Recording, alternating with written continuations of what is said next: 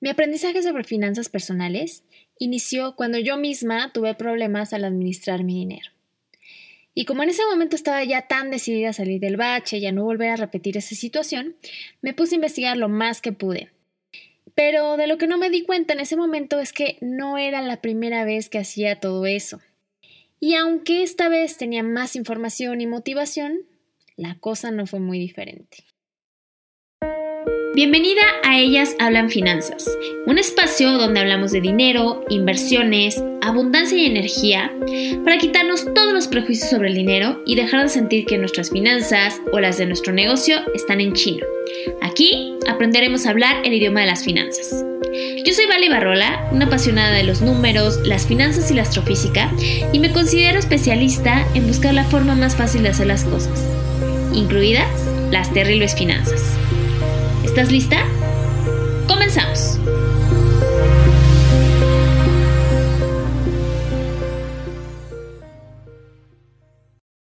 Al leer el título de este episodio, probablemente pensaste que sería un podcast más sobre presupuestos o seguimiento de gastos. Pero, aunque esas son herramientas súper importantes en la administración de las finanzas personales, no son el primer paso para lograr un verdadero cambio. Y esto lo aprendí de primera mano cuando, como te contaba, después de varios intentos fallidos en aplicarme en administrar mejor mi dinero, me di cuenta que algo estaba fallando.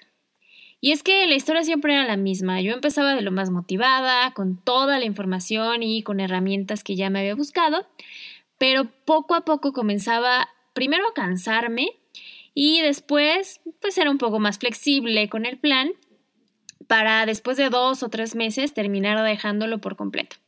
Siempre me sentía ya cansada, un poco enfadada, pero también con un sentimiento de fracaso y desilusión de mí misma por no haber sido lo suficientemente disciplinada. Y si tú como yo has tenido una historia similar o te identificas con esto que te estoy contando, te tengo que decir de una vez que el error no eras tú, el error estuvo en que quisimos saltarnos pasos en un proceso que es más profundo de lo que nos han dicho y que no es nada más eh, irnos a un presupuesto y seguir una hoja de Excel, sino que se trata primero de voltear a vernos a nosotras mismas y a nuestra familia. Y es que resulta que todo lo que sabemos de dinero y la forma en la que nos relacionamos con él, lo aprendimos de nuestra infancia, cuando éramos niños, de nuestros papás o las personas que nos han educado. De la misma manera en que aprendimos cómo era o cómo se debería de ver el amor, también aprendimos lo que era el dinero y cómo debíamos de tratarlo. Pero la mayoría de las veces no es porque nuestros papás nos lo hayan dicho tal cual, así de, mira Valeria, esto es amor, así se siente el amor, así se ve, o tampoco de que el dinero es así o así, sino porque en esa etapa somos, somos como unas esponjitas y tenemos todos nuestros sentidos puestos en lo que nuestros papás dicen, hacen y a veces hasta en lo que sienten. Y la mayoría de, veces ellos ni siquiera se dan cuenta. Simplemente la próxima vez que veas a un niño pequeño con sus papás, fíjate cómo al estar a su lado casi nunca los pierde de vista, está todo el tiempo atento a lo que hacen, incluso comienza a copiar sus movimientos y los papás no siempre se dan cuenta de eso. De aquí es de donde viene todo. Si ya en algún momento de tu vida has tomado algún tipo de terapia psicológica, sabrás que todo nuestro presente viene condicionado y como consecuencia de lo que vivimos en la infancia.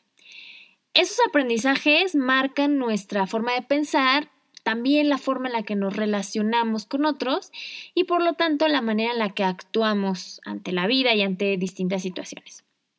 Lo que yo descubrí cuando comencé a buscar estos temas es que en mí estaba muy marcada la creencia de que es difícil tener dinero, más que nada por frases muy repetidas como está muy difícil la cosa o el dinero se va como agua e incluso pues simplemente no hay dinero.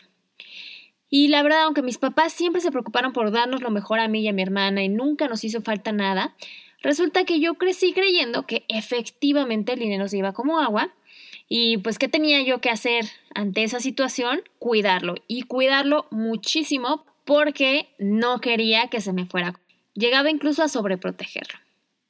Pero así como yo viví estas frases, también pudieron haber sido muchas otras más, como aquella de que el dinero es malo o la gente con dinero es mala. Entonces, pues, si el dinero es malo o la gente con dinero es mala, yo no quiero ser una mala persona, me deshago de mi dinero. No quiero caer en esa situación. O también, muy común en México, el famoso ya Dios proveerá. Entonces, si Dios proveerá, no tengo por qué preocuparme de administrar bien mi dinero ni de cuidarlo, ¿verdad? En mi caso, ¿qué pasaba? Pues como tenía este sentimiento de que se iba como agua, necesitaba sobreprotegerlo para que no pasara eso. Por una parte me benefició porque me ayudó a ahorrar e incluso me hice experta buscando ofertas, pero también lo llegué a llevar a los extremos. A, a sentirme ya tan cansada porque me llegaba a privar de cosas que realmente quería.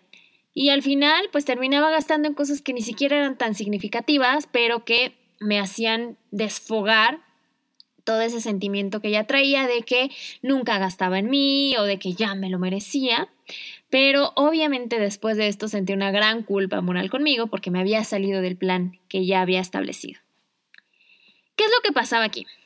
Bueno, pues resulta que a veces se nos olvida que el dinero es una relación más en nuestras vidas o ni siquiera lo vemos de esa manera. Porque Así como aprendemos a relacionarnos con nuestra familia, con amigos o incluso con extraños, también aprendemos a relacionarnos con el dinero. Muchas veces llegamos a tratar de mm, querer mejorar todas las relaciones que hay en nuestra, en nuestra vida, incluso a querer ser mejores personas, pero se nos olvida que hay otra relación muy importante que está por ahí, que es el dinero, y es una relación que vamos a tener por el resto de nuestras vidas. Y con todo lo que te he platicado el día de hoy, no te estoy diciendo que se trata de culpar a los papás de todos nuestros males, porque la verdad es que no es así. Seguramente ellos hicieron lo mejor que pudieron con lo que tenían y sinceramente lo más seguro es que tampoco a ellos les enseñaron la mejor forma de relacionarse con el dinero y además yo creo que tal vez ni siquiera se daban cuenta de que nos estaban transmitiendo estos valiosos conocimientos y que íbamos a aplicar por el resto de nuestras vidas.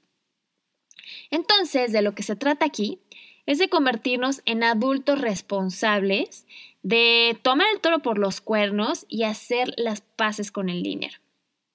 Sanar nuestra relación con el dinero es el paso número uno para poder construir unas finanzas sanas, para alcanzar la libertad financiera y que no terminemos dejando los planes a la mitad después de los primeros meses. Así que aquí te voy a dar algunos ejercicios para que identifiques lo que aprendiste sobre dinero, cómo es que te andas llevando con este señor y que comiences a crear una relación armoniosa que te permita mantener tus planes y administrarlo de mejor manera. Bueno, pues vamos a comenzar. Lo primero que tienes que hacer es tomarte un momento para ti. Tú decides una tarde, una mañana. Lo importante es que sea un momento que realmente puedas dedicar a voltearte a ver y a analizar lo que ha pasado en tu vida. Te sugiero que lo hagas con tu bebida favorita, con algo que realmente disfrutes y te des este momento para ti. Vas a comenzar recordando tu infancia y vas a escribir en una hoja de papel. Sí te recomiendo que esto lo hagas tal cual con papel y pluma para que logres identificar y conectar más con el sentimiento y con el recuerdo. Lo que vas a escribir es lo primero que venga a tu mente sobre las preguntas que te voy a decir a continuación. 1. ¿Cuál es tu primer recuerdo sobre el dinero? Cuando piensas en dinero y en tu infancia, ¿qué es lo primero que viene a tu mente? 2. ¿Qué es lo que recuerdas que tus papás te enseñaron sobre dinero o lo que platicaban o lo que llegabas a escuchar que se decía sobre dinero en tu casa, si había alguna de estas frases que, que te contaba? Y tres, cómo se tomaba el dinero en tu casa. ¿Era un tema del cual se hablaba libremente o era un tabú y de dinero no se tiene que hablar? Conforme comiences a contestar estas preguntas y a irte hacia atrás, analiza lo que estás sintiendo. ¿Sientes un hueco en el estómago? ¿Sientes un nudo en la garganta? ¿Sientes realmente felicidad estar recordando lo que vivías y de las cosas que te enseñaron tus padres? Qué está comenzando a pasar en tu cuerpo y con eso puedes identificar también qué sentimientos te despierta el dinero.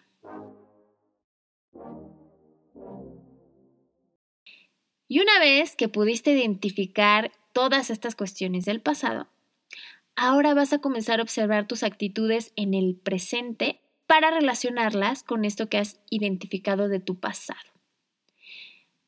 Tú misma empieza a analizar lo que haces e identifica lo que sientes actualmente cada vez que gastas. ¿Sientes culpa? ¿Sientes preocupación? ¿O sientes realmente gozo al estar gastando las cosas que quieres?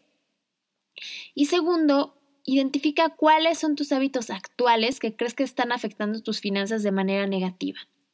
Estas dos cosas es muy importante que las asocies con lo que aprendiste en el pasado. Tal vez te va a ayudar a entender por qué es que te gusta comprar demasiado y cuando estás triste lo haces de esa manera. Y finalmente, ya después de este tiempo que tomaste para ti, después de este ejercicio, lo importante va a ser que trates de observarte en tu día a día para identificar cuando estás actuando conforme a esas creencias negativas y puedas tomar responsabilidad sobre ellas para cambiarlas con lo que realmente quieres que el dinero signifique para ti. La verdad es que me encantaría decirte que esto es algo que se hace una sola vez en la vida, lo resuelves y listo, no vuelve a pasar. Pero sinceramente, así como pasa con las relaciones con nuestra pareja, con la familia, esto es un proceso del que tenemos que tomar conciencia y comenzar a trabajar día a día.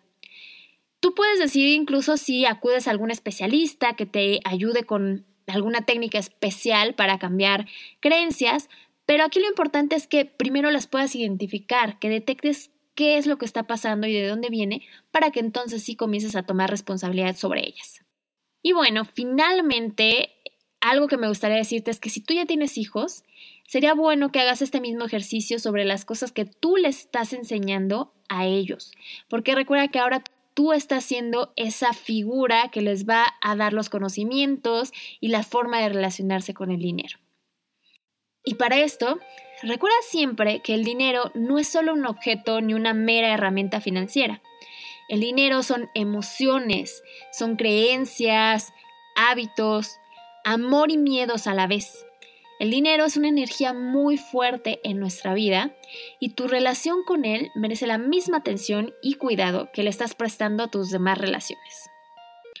Espero que te haya gustado mucho el capítulo del día de hoy y si haces este ejercicio me encantaría que me compartas tus descubrimientos, estaría buenísimo que podamos compartir experiencias. Gracias por escuchar Ellas Hablan Finanzas. Si te gustó este episodio, compártelo con todas las mujeres y también los hombres que creas que les puede servir. Recuerda que puedes encontrar más recursos e información de valor en mi Instagram, arroba vale-ibarrola, y en mi página www.valeibarrola.com. Nos escuchamos en el próximo episodio.